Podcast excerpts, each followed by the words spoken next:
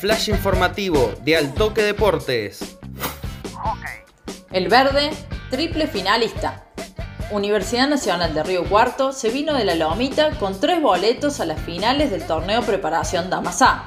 El verde visitó este sábado Universitario de Córdoba en el marco de la última fecha de la fase de grupos y logró la clasificación con las tres categorías de plantel superior en el hockey cordobés. Primera División, Intermedia y Quinta. En primera, las dirigidas por Luciano Tuninetti empataron 1 a 1.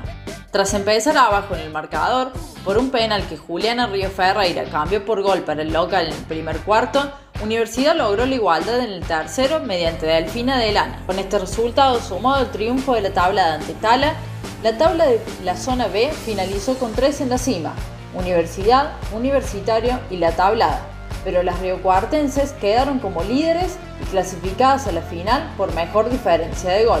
En intermedia, Universidad ganó por 2 a 1, lo que se vivió también como una auténtica semifinal. Con el triunfo, las riocuartenses, con 14 unidades, quedaron un punto por encima de la U en la tabla de posiciones de la categoría. En quinta división, el verde se impuso por 3 a 0 y quedó líder con 16 unidades, las mismas que la tablada, pero aquí otra vez las Río Cuartenses tomaron ventaja por la mejor diferencia de gol.